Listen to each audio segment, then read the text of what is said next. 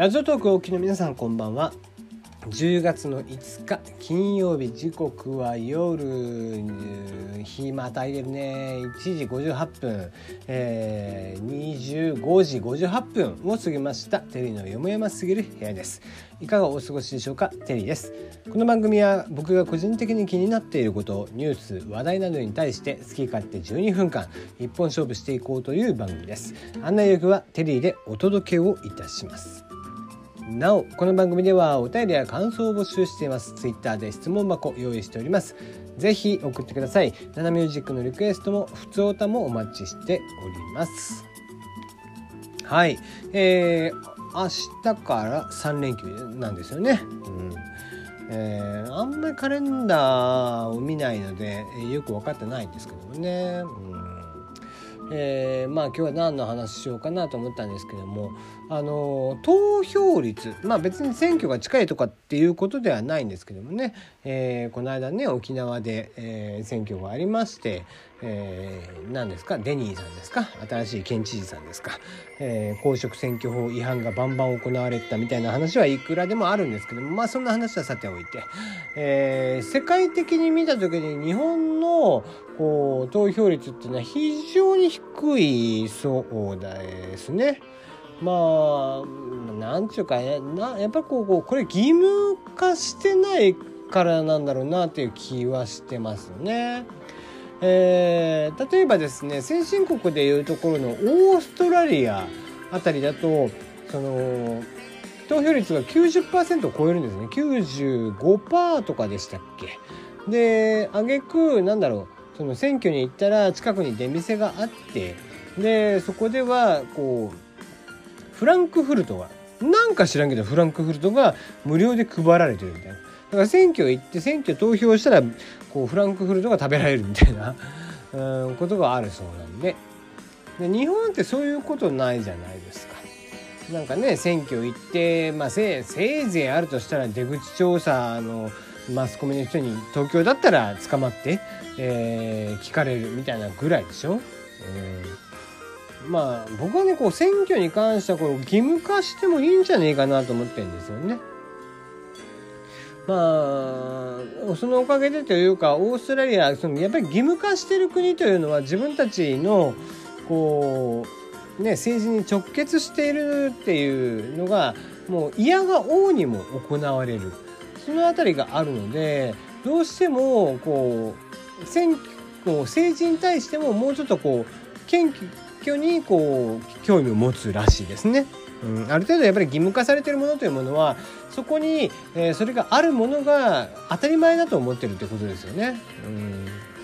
それは何だろうなご飯お腹空いたらご飯を食べなきゃいけないみたいなもんですよ。選挙があるんだったら投票に行かなきゃいけないっていうふうに思うんでしょうね。で、えー、なので非常にこう投票率も高いし例えば、えー、アメリカだったら非常にこう知名度の低い安倍総理に関しても、えー、オーストラリアだったらある程度知名度も高かったりとかするそうですね。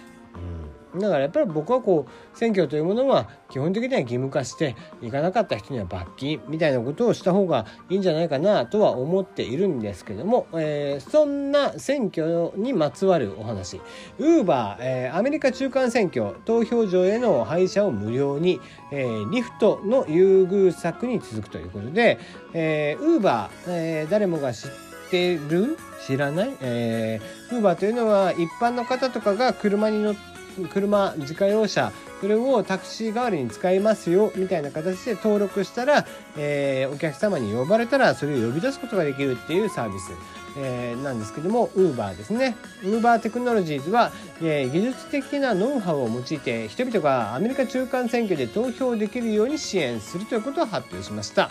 えーまあ、例えばですねこう選挙がある、えー、っていう中でなかなかやっぱりちょっと投票所が遠いお年寄りとかであったらなかなか投票所にも行けないとかっていう人に対して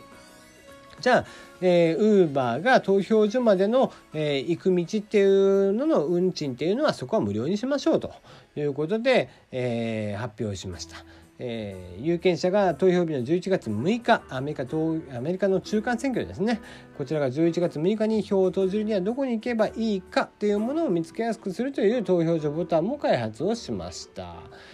はい、えー、まあアメリカの中間選挙というのは基本的にはこうアメリカの大統領というのは4年ごとにこう、えー、交代をしていてその間2年ごとに行われる選挙ですね。えー、次の、えーまあ、大統領を決める際の非常に目安になると言われている重要な選挙ではありますけども、えー、そちらに行く際の、えー、運賃っていうものを無料化するよと。だからもうこういったこう企業間とかでもある程度協力をしていかないとなかなかこの投票率っていうのは上がっていかないんじゃないかなっていう気はしますよね。日本でこういったもの聞いたことないですもんね。うん。なんですかね。日本だったら投票行って、えー、吉野家が1杯牛丼が無料で食べられるとか。うん。マックでハンバーガー1個無料でもらえるとかね。え、そういった施策っていうのを国と官が、えー、官民が一緒になってやりゃいいんじゃないかなとは思いますけどもね。なんせ投票率が上がんないからね昨日も言いましたけど立憲君主立憲君主みたいなねどうでもいいような政党がじじいばばばっかりが投票所に行ってじじいばばというかもう基本的にはこう段階の世代ですよね段階の世代とかの連中がずっと行ってお前らにはもう恩恵はなくていいんだよって散々思ってるんですけども、えー、そいつらばっかり行くもんだから立憲君主が無駄に政,、ね、政党を取ったりとか座席を取ったりとかするわけでしょ？うんえー、共産とか社民党とかねそういったとこですよね。うんえー、はい次の話題です。言い過ぎましたね、えー、全米の携帯電話に大統領警報テスト送信緊急事態に備えということでアメリカの携帯電話にはこういった機能があるそうですね。大統領警報。えー、もうそのままですねプレデンプレジデンシャルアラートと呼ばれるものが、えー、あるそうでこちらを太平洋時間10月3日11時18分、えー、に試験送信をされました。えー、これはテストですという試験送信なんですけどもまあ何ですかね要は単純にアメリカ本土で、えー、何かしらの、えー、非常事態があった際、えー、未曾有の事態があった際にこういったものを使うってことですよね日本でいうとこの J アラートみたいなものなんでしょうか。えー、今回のその、まあ、研究警報システム大統領からの警報システムというのは必ずしも携帯電話だけではなく、えー、ラジオテレビなどでも行われるそうですね。えー、まあ、そんな中皆さんも頭に浮かぶんじゃないでしょうか、まあ、携帯、えー、電話で、まあ、ついこの間もねありましたけども、えー、緊急地震速報、えー、チャランチャランチャランチャランってあれですね。あれはえっ、と何ですかね、えー、まあ携帯電話主要会社ドコモ、えー、au ソフトバンクそして、えー、総務省とかの人たちが、えー、決めた内容なんですけどもその中でもともとはねあの「うえうえうえ」っていう音があるでしょ？あれもあの全然違う音だったらしいですね。もっと怖かったんですって。で人間が聞いた時に不安感を覚える音階その、えー、周波数というものが音というのも波なので周波数という言い方をするんですけども、えー、人間が聞いた時に非常に怖くなる周波数があるそうなんです。でその音階を用いてあれは作られていてそのためにあれを聞いてゾワッとしたら、えー、こう気が引き締まるというかうん、やばい逃げなきゃいけないとかっていうふうに思ってもらえるようにということであえてあの音にしてるそうなんですけども最初にねプレゼンを、えー、した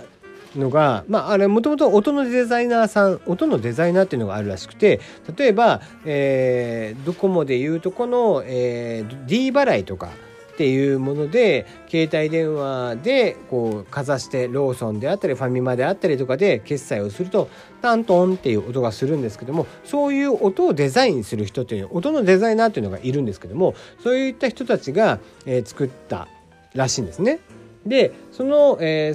音のデザイナーさんが最初に総務省とかこう携帯3キャリアとかがいる会議の中で、え、プレゼンした音はもっと怖かったらしくて。でもうその場にいるその聞いてる人たちがみんな怖すぎてでいやいやいやこれはダメだと。これ聞いたらもうちょっと動けない。ってもう本当怖いからちょっとやめてくれっていうことで怖さを抑えたのが今のチャランチャランチャランチャランえー、えー、えー、ってあの音なんですって。あれも大概だけどね。大概怖いけどあれより怖い音を作っていたってなるとすごいなっていう気がしますけどもねうんまあだからまあそれぐらいちゃんとこう怖さをアピールしていかないと人っていうのはなかなかこう怖さっていうものを感じないということですよね。まあ、東日本大震災なんかでも震災が起こった後にこう津波がやってきたとかしてるわけでしょでも津波によるこうまあね非常に大きな災害っていうのは、えー、ここ50年ぐらいだではそんなにはなかったわけですよ。でそうした中で、えー、ニュースで非常に落ち着いた感じで津波警報が来ていますと言われても、えー、あんまり信憑性がないと。だからこそ最近はこう緊急事態、えー、大規模な地震が起こった時であったりだとか津波が起こるよっていう時には NHK であったり、まあ、各局の、えー、アナウンサーさんっていうのは声をできるだけ強めにね、えー、アナウンスをしていると。ちょっと彼らがテンパってるんじゃないかって思うぐらい彼らが焦ってるんじゃないかと思わせるぐらいの声のトーンでできるだけア,、えー、アナウンスをするそれそうすることによってあこれは緊急事態なんだなという思いを乗せて、えー、アナウンサーさんは案内をしているということがあるそうですね。うん、まあいろんなところでいろんな工夫がされているということなんでしょうか。ではではまた明日、えー、お会いいたしましょう。よかったらいいねボタンを押してください。